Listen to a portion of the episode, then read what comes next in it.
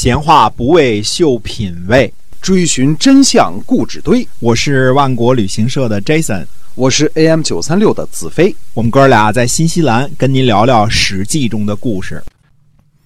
各位亲爱的听友们，大家好，欢迎呢收听《史记》中的故事。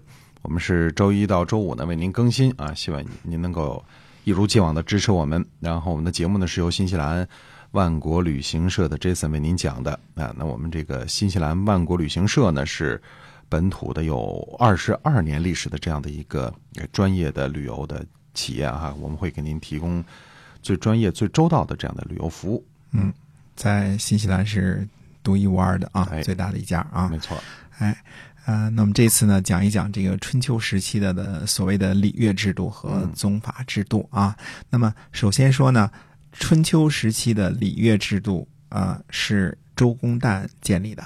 嗯嗯，我以前打过一个嗯、不不恰当的比方，这就像我们现在讲这个马列主义、毛泽东思想似的，它嗯是一个嗯、形而上的东西，上层建筑的东西啊。那么，但是礼乐制度的具体情况，好多我们不得而知了。唯一可以算作呃这个礼乐制度的描述的，那就属于什么？属于这个呃尚书，对吧？嗯但是尚书呢，呃，基本上认为是后人编纂的，这个已经不是呃原来的这个周书啊，尚书已经失传了，应该没有原本留下来了啊。嗯那么我们现在知道的很多呢是这个礼乐制度呢是孔夫子总结的，对吧？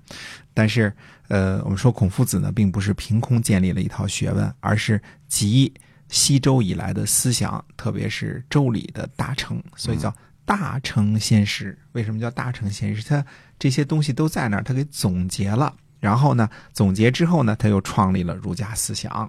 那么我们现在看到的这个呃《左传》啊，这个跟大家讲的故事当中很多呢出自《左传》啊，那就是呃孔这个孔丘的弟子左丘明啊嗯，为这个孔子修订的鲁国纪年为依据的《春秋》所做的传记。啊，这话稍微的长一点啊。这个孔夫子呢，干嘛呢？还修订了《诗经》啊，《诗三百》啊。那么这其中呢，呃，都是相当于怎么说呢？呃，相当于礼乐礼乐制度的一部分。呃，因为当时的乐呀跟诗都是唱的，对吧？这个这个乐这部分我们就知道的就更少了。嗯，就非常非常的少了。那么，呃，孔夫子当然还有这个其他的这个功绩啊，比如说班思学呀，呃，他和弟子的对话局呢，被这个呃总结成这个《论语》，对吧？嗯大家都知道这个啊，《论语》很多人都讲《论语》，靠着讲《论语》都出名了啊。这个呃，《论语》呢是这个主要是记录孔夫子和他弟子的对话的。啊那么从这个呃《左传》的这个记述当中，我们看呢，诸侯大臣之间这个聘问这个对话来看呢，这个我们知道呢，春秋时期呢，贵族们受的教育主要的是这个这几个部分呢，一个是《易经》啊、一个是《诗经》，嗯、还有呢各朝各代的历史史实，呃。贯穿于这个生活中的这个指导思想呢，就是周礼。嗯这其中呢，并不仅限于周礼当中的繁文缛节的具体规定啊，比如说，呃，这些呢，我们叫属于仪仪式的仪啊，还包括呢，呃，这个这个现实生活当中呢，这个某些事情是否合于理，嗯啊，这种判断，就精神标准是一个 spiritual 的东西啊，是一个内在的精神的东西，它是一套行为准则和这个呃这个精神上的标准啊。所以我们说呢，这个呃是在这种群英荟萃的这种形式之下，就是各个大臣都是个个都挺牛的啊。这个从聘文当中我们看出什么这个这个晋国啊，这个鲁国呀，这个宋国呀，这些个大臣都一个个都挺牛的啊，当然没有像这个子产这个水平那么高，可能啊，这个说话文辞水平那么高，但是我们看出来，他们无论从道德情操啊，还是从这个呃形式这个标准方面啊，都是非常非常非常有本事的这些人嗯啊。那么在这些人当中呢，产生了像老子和孔子这样的圣人。他们呢，把这些言行呢记录总结下来了。那么实际上呢，他他们也都是这种贵族体制的这个一部分。那么，孔夫子我们说总结出来了儒学，然后呢周游列国，鼓吹王道啊，这个呃为什么都不成功呢？啊，他想恢复周礼，就是恢复过去的这个秩序，呃，这样呢，孔夫子说这样呢就是实现仁义啊，等于这个新的名词呢，孔夫子的新的解释呢是周礼呢，简单说解释成了仁义。那么，但是呢，呃，实行了仁义呢，也会削弱当时国君们手中越来越大的权力啊，那么也会怎么样啊？呃，让国君不那么交涉淫逸了啊，这种事儿呢。其实国君心里都不太愿意，人是自私的嘛，都想为自己多多捞点儿对吧？那么，呃，这种情况呢，像孟夫子呢，后来的情况也差不多啊，就是怎么说呢？就是我跟去见这个梁惠王，这个这个或者叫这个，呃。魏惠王的时候就说什么呢？说你要实行仁义，对吧？但但是魏惠王说你何以立五国，对吧？你能有些什么对我们国家有好处的事情吗？嗯，那后世的儒生呢就聪明多了，他们把这个孔夫子和孟夫子这套东西啊，这个换汤不换药的变成了维稳的法宝啦。嗯，打包一块儿卖给皇帝了，那那自然这个行情就见涨了啊，这个。这是某种程度上的与时俱进，他不那么呃强行的跟君主说，你得实行仁义，你得恢复古礼，对吧？而是呢把这套东西嗯打包打包修正修正啊卖给皇帝，或与帝王家，为自己呢求得一个呃安身立命的地方。这是后世的儒生呢和这个。先秦时候的这个所谓的这些个思想家们有本质的不同，嗯啊，非常的不同啊。虽然这个儒学这个这一派是孔夫子给创立的，但是后世的继承人们呃做的已经完全不一样了。那这种事情其实也是呃屡见不鲜的啊。你比如说我们现在这个，我我不是这个这个说对对宗教有什么意见呢？你比如说简单的说啊，我们说佛陀他是首先第一个他是不不重。偶像崇拜的，哎，嗯，他他不让立偶像，不让建庙，这个去去膜拜，嗯，但是后来的佛学的昌大，除了这个我们中国特有的这个禅宗传到日本这个禅宗以外啊，那哪个不是建庙啊？嗯，对吧？横三世佛，竖三世佛，建个庙，大家去拜拜香火，对吧？哎，这个其实它跟这个。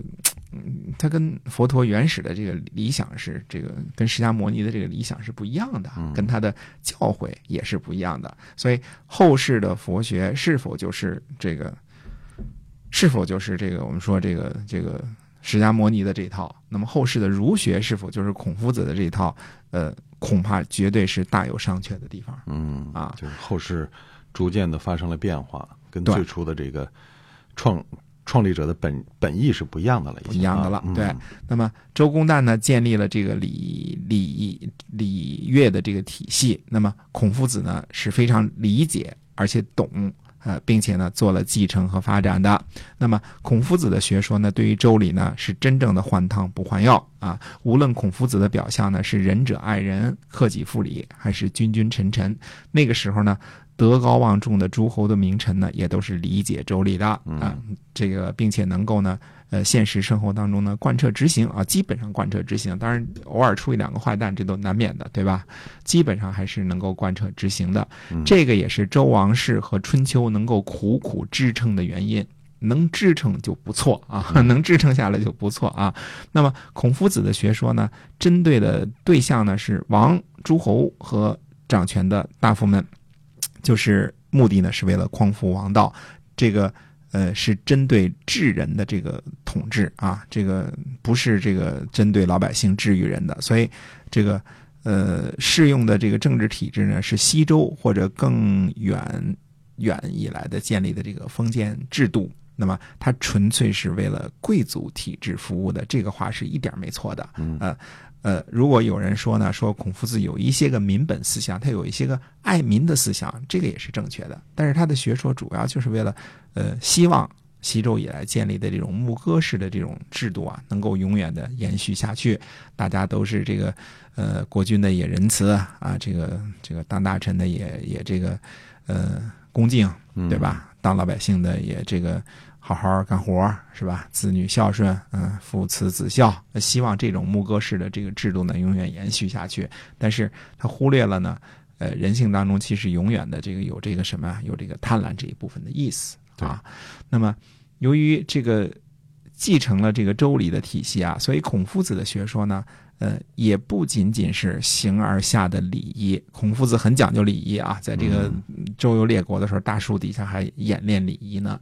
那他还呢，包括了实际上形而上的精神内容。所以我们说，孔夫子跟他的弟子在《论语》当中，他评说这个，呃，管仲，对吧？管仲是是不是人？嗯，是这以前我们都讲过啊，是不是懂礼，对吧？那么。又评价他的功绩，他这个精神实质他是掌握的很好的，所以孔夫子也不是一个只讲仪啊不讲理的人，呃，也不是一个只讲形而下而不在乎形而上的人，所以这个后世的儒学对孔夫子的学说呢，就是换药不换汤，嗯。嗯，就是把几个根本的要点给修正了，概念给偷换了，打着孔家店的名义啊，这个。呃，开始这个做这个怎么说呢？后世的儒学服务的对象呢，就是中央集权制了。这个和封建制度是完全不同的啊。这个皇帝和皇帝制的这个中央集权制和封建时期的政治制度，它根本。根本上是不一样的啊。那么后期的这个儒学呢，就更偏重于让上层呢怎么样牧民啊。这个牧民呢也跟原来不一样了，这个就是主要是统治了。那么当然要维稳了，这这个皇帝就是天下的秩序嘛，对吧？所以儒学呢就把一切都具体化了，把孔孟之道呢变成了僵化的条条框框了，这变成。形而下的东西了，嗯，看得见摸得着的东西了，都是教条和本本儿，呃，除去了什么呀？除去了形而上这部分，也就是说，有道德的贵族大臣对于是否知礼这件事情的判断啊，这样呢可以速成，因为都是条条框框嘛，就背嘛，大家背了之后就行了，背了就可以速成了嘛，呃，有功用，那皇帝呢愿意买。呃，这个这当然是你你背背个背个条条框框，我就愿意买，让你去做官去，你就用我这套来管理就行了。那好卖了，呃，这个适应市场了，但是本质呢就变了。嗯嗯，所以我们说这个呃周礼当中呢，这个呃这个什么有啊有这些个形而下的规定，什么什么时候行礼如仪啊，什么时候磕头啊，什么时候这些都有啊，但是。